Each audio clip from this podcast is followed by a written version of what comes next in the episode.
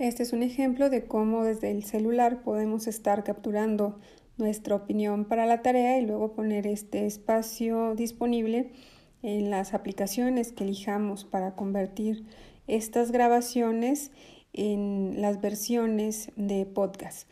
En esta circunstancia, bueno, le es muy útil porque puede conocer el tiempo sobre el cual está trabajando y es muy sencillo de que usted lo mande directamente desde su teléfono hasta un correo para utilizarse en la computadora y generar el archivo correspondiente.